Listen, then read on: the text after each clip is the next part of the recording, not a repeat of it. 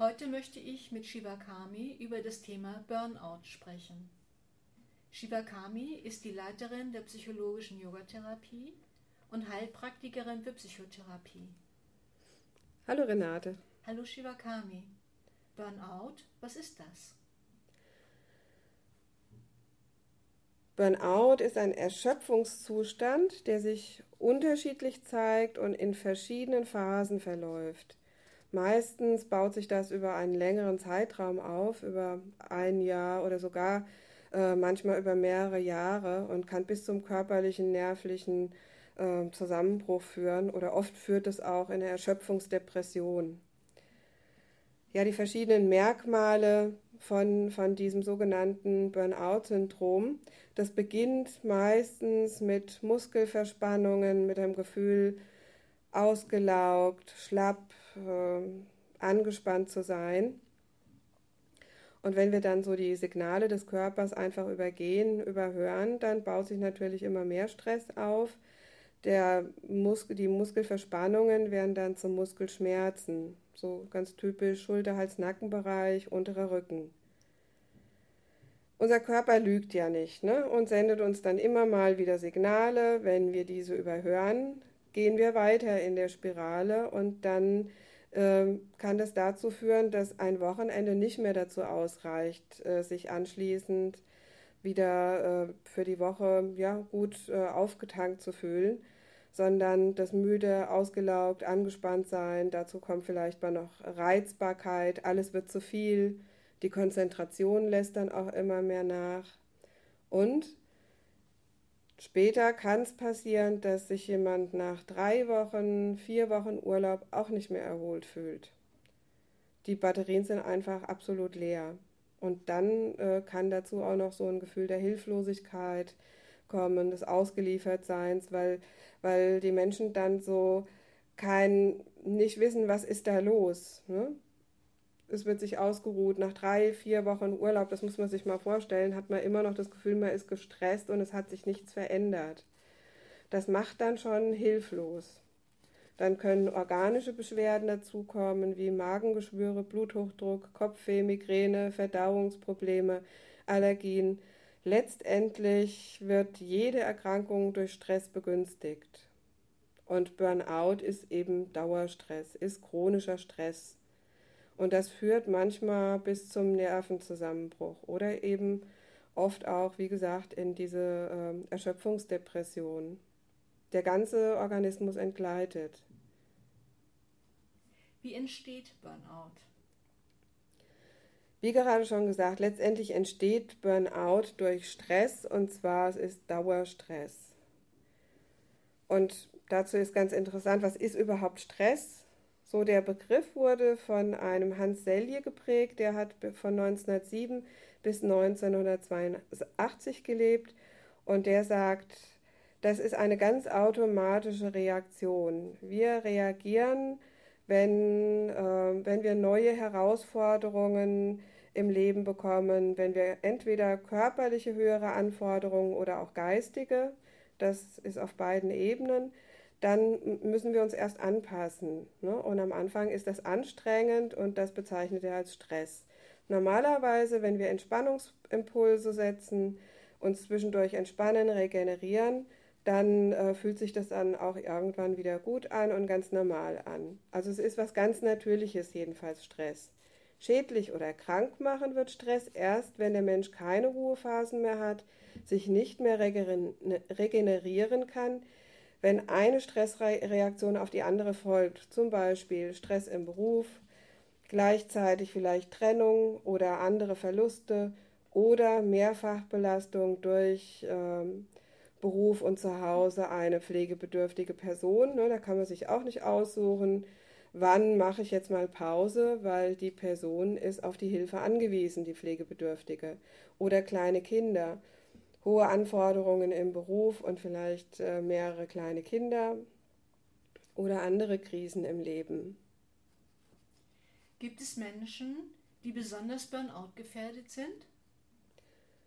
Ja, häufig betrifft es Menschen, die sich sehr gerne engagieren, sich mit viel Idealismus und Begeisterung einsetzen und die sich eben mehr als der Durchschnitt engagieren. Aber das alleine führt nicht zum Burnout. Die Ursache ist nicht wirklich die Quantität der Leistung, sondern mehr die Persönlichkeitsstruktur und die innere Haltung gegenüber dem Leben, der Welt und sich selbst. Das ist auch belegt durch die Salutogenese-Forschung, die eben forscht, was Menschen gesund erhält. So hat man festgestellt, ein Herr Antonowski, wer ein Grundvertrauen hat, sieht Situationen nicht mehr als bedrohlich an. Selbst schwierige Situationen können als Herausforderung und auch als sinnvoll erlebt werden. Und solche Menschen sind zuversichtlich, gehen davon aus, dass auch Schwieriges zu bewältigen ist, alleine oder sie holen sich Hilfe. Und wer dieses Grundvertrauen oder Urvertrauen hat, nicht hat, zum Beispiel durch einen Mangel an Selbstwertgefühl, kommt schneller in die Burnout-Spirale. Menschen fühlen sich dann als Opfer, sind schneller kränkbar, Negative Gedanken verstellen den klaren Blick und halten sie in der Opferrolle, in einer Art Erstarrung gefangen. Depression kann dann die Folge sein.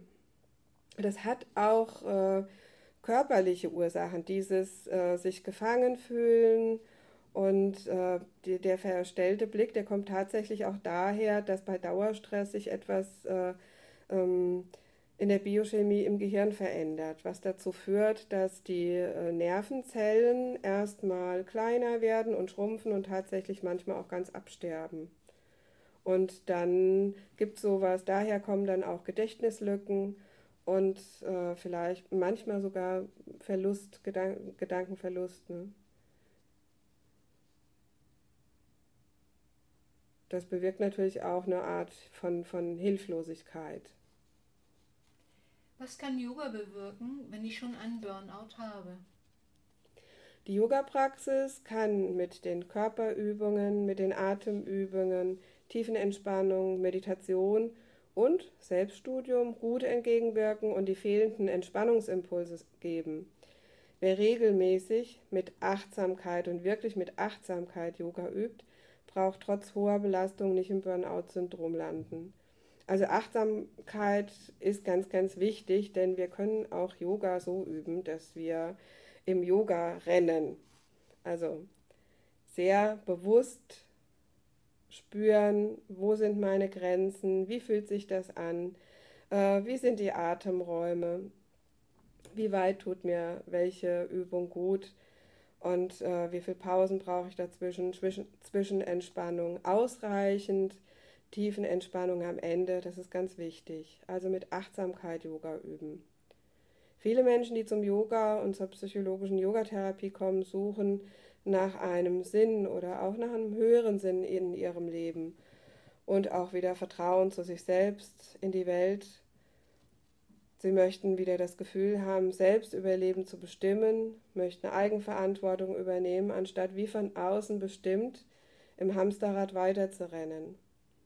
Yoga und auch speziell die psychologische Yogatherapie unterstützt die Betroffenen darin, also einen höheren Sinn zu finden im Leben, auch in Krisensituationen, einen Sinn zu sehen. Das Raja Yoga mit Svadhyaya Selbststudium hilft, neue Ziele zu finden, neue Werte, nach ethischen Prinzipien zu leben und dadurch mehr Orientierung zu haben. Es hilft, auch sich selbst als wertvoll und wichtig anzusehen und einen achtsamen, liebevollen Umgang mit sich zu bekommen. Es hilft, die eigenen Grenzen erstmal zu erkennen und dann auch zu akzeptieren und fördert so insgesamt die Selbstakzeptanz. Welche Rolle spielt das soziale Umfeld der Betroffenen? Das spielt eine sehr große Rolle. Wir Menschen sind soziale Wesen. Wir brauchen den Kontakt zu anderen, Lob, Respekt, Anerkennung. Und es ist wichtig, Freundschaften zu pflegen, mit Menschen äh, zusammen zu sein, die deine Gefühle teilen, die deine Freuden teilen und natürlich auch die Sorgen teilen. Was erwartet mich in einem Seminar mit psychologischem Thema, zum Beispiel Burnout? Du hast zweimal am Tag Meditation und auch immer die Wahl, ob du in Stille sitzen möchtest oder eine spezielle geführte Meditation, Mantra singen, Tiefenentspannung, eine Yogastunde und einen Teil am Nachmittag mit Selbsterfahrung. Und hier gibt es die Möglichkeit, durch Gruppen, Partner und Einzelübungen auf deine individuelle Situation zu schauen. So kannst du deine eigenen Stolpersteine im Leben erkennen, zum Beispiel alte Gewohnheiten aufspüren, die nicht mehr hilfreich sind, sie aus dem Weg räumen bzw. gesunde Alternativen finden. Du findest passende Seminare in unserer Yogatherapie-Broschüre, im Yoga Vidya Katalog, auf der Website der Yogatherapie unter Seminare und dann psychologische Yogatherapie. Beraten lassen und buchen kannst du bei der Yoga Vidya Rezeption Telefon 05 234 870 oder rezeption at yoga-vidya.de. Dann noch eine letzte Frage. Gibt es Besonderheiten zu Yoga Vidya in Bad Meinberg? Ja, wir haben einen wunderschönen Park hier, direkt neben dem Haus, das Silvatikum, den Kurpark von Bad Meinberg. Dort kannst du dich ähm, ja, wunderbar erholen. Wir haben inzwischen im Haus auch eine Sauna, ein kleines Schwimmbad und eine Ayurveda-Oase, wo du einfach mal die Seele baumeln lassen kannst und ganz passiv sein, dich verwöhnen lassen kannst.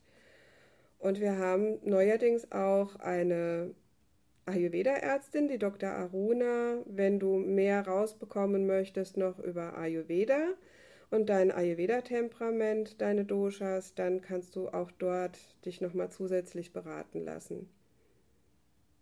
Ich danke für das Gespräch, Shivakami. Ich danke auch. Vielen Dank.